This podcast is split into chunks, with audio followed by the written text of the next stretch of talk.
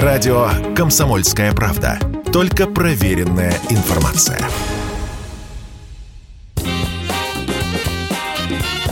Был бы повод.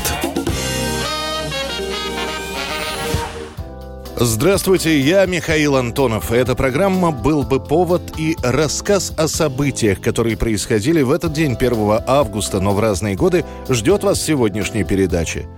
1914 год, 1 августа. Россия вступает в Первую мировую войну. В полночь на 1 августа немецкий посол в Санкт-Петербурге Фридрих Порталес передает российскому министру иностранных дел Сазонову ультиматум. Вечером того же дня последовало объявление Германии войны России. Шесть империй, шесть. А империи никогда не отступают. И никто из нас не уступит и не отступит. Рассказывают, что после вручения ноты германский посол отошел к окну и, взявшись за голову, заплакал. Совладав кое-как с собой, Пурталес обнял Сазонова и покинул министерство. На следующий день в прессе появится манифест Николая II с сообщением о том, что Россия вступает в войну. Сам государь появился на балконе перед собравшимися гражданами и поприветствовал их. После этого в Петербурге начинаются беспорядки. Узнав о том, что теперь воюем с немцами, некоторые группы с криками «Бей Немчуру!» Пошли громить немецкие лавки в городе. Будет разграблено немецкое посольство, подожжены здания немецких фирм. В Москве толпа забросает камнями карету великой княгини Елизаветы Федоровны, сестры императрицы. К императрице и ее сестре, бывшим германским принцессам, до самой революции в народе будут относиться враждебно, как к немкам. Говорят, шпиона поймали. Сидел на столбе по проволоке, про наш полк передавал. Ну так тут его сразу и шлепнули. Антинемецкие настроения приведут к тому, что Петербург на время войны превратится в Петроград. Некоторые обрусевшие немцы поспешат сменить свои фамилии на русские или хотя бы русифицировать те, что были. Даже в балете «Щелкунчик» меняют имена персонажей. Теперь вместо Клары и Фрица – Маша и Миша.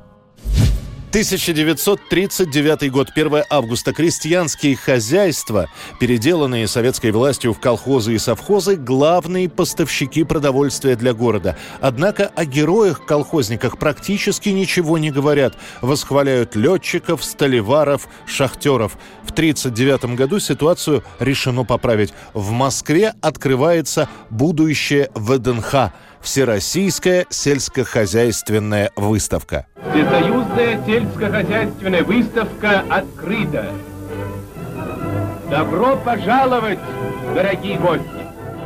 Идея подобной выставки вынашивалась целых пять лет. Уже в середине 30-х хотели подвести итог коллективизации и показать трудящимся достижения народного хозяйства. Однако выяснилось, что готовых территорий у Москвы для подобных мероприятий нет. И если открывать выставку, то делать ее постоянно действующей. Выбирается место рядом со Станкино и начинается возведение строений. Сначала складов и бараков, после национальных павильонов Украина, Беларусь, Москва и Московская область, павильоны механизации из Кавказских республик.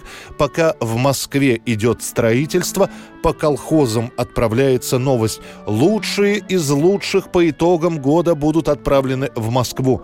Начинается массовое колхозно-совхозное социалистическое соревнование, подогреваемое указами сверху. Оказали тебе доверие, посылают тебя в Москву. Так ты это цени, девка. Поезжай, погляди на красавицу, посмотри хорошенько выставку. А на выставке начинай с поросят.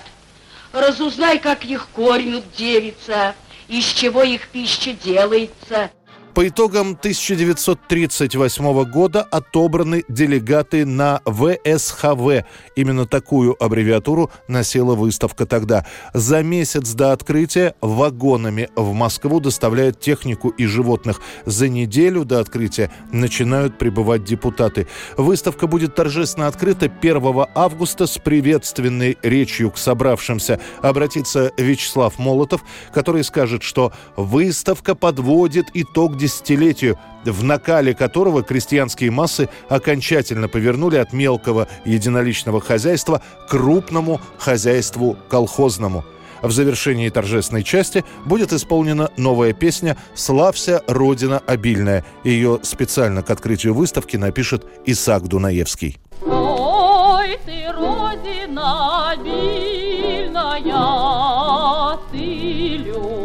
Любимая, всесильная.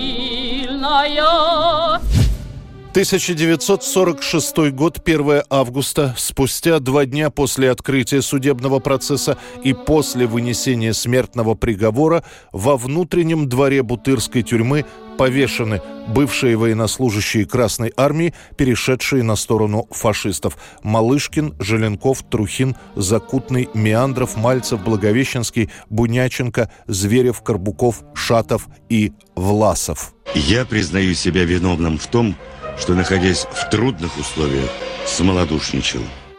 Генерала Власова и его соратников изначально хотят судить открытым судом и сделать этот процесс над предателями и изменниками Родины максимально публичным. Однако за несколько дней до начала заседания Сталину приходит бумага за подписью Абакумова. В ней глава МГБ сообщает, что подсудимые могут изложить на процессе свои антисоветские взгляды, которые объективно могут совпадать с настроениями определенной части населения, недовольной советской властью. Поэтому Абакумов и его подчиненные просят Сталина дело предателей заслушать в закрытом судебном заседании без участия сторон.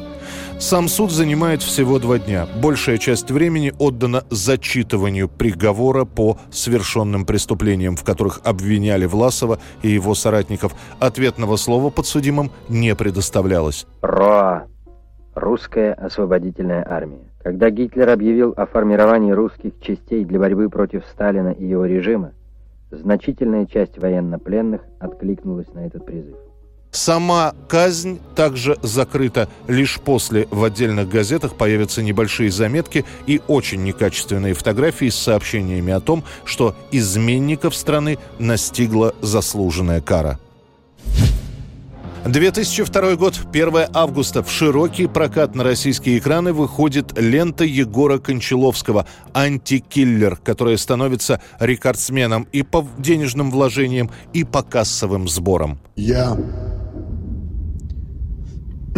гражданин Союза Советских Социалистических Республик Коренев Филипп Михайлович, поступая на службу в органы внутренних дел, принимаю присягу и торжественно клянусь Несмотря на то, что эпоха 90-х с бандитскими разборками вроде как закончилась, картины на подобную тематику по-прежнему пользуются спросом. Смотрят «Улицы разбитых фонарей» и «Каменскую», готовится к выходу сериал «Бригада».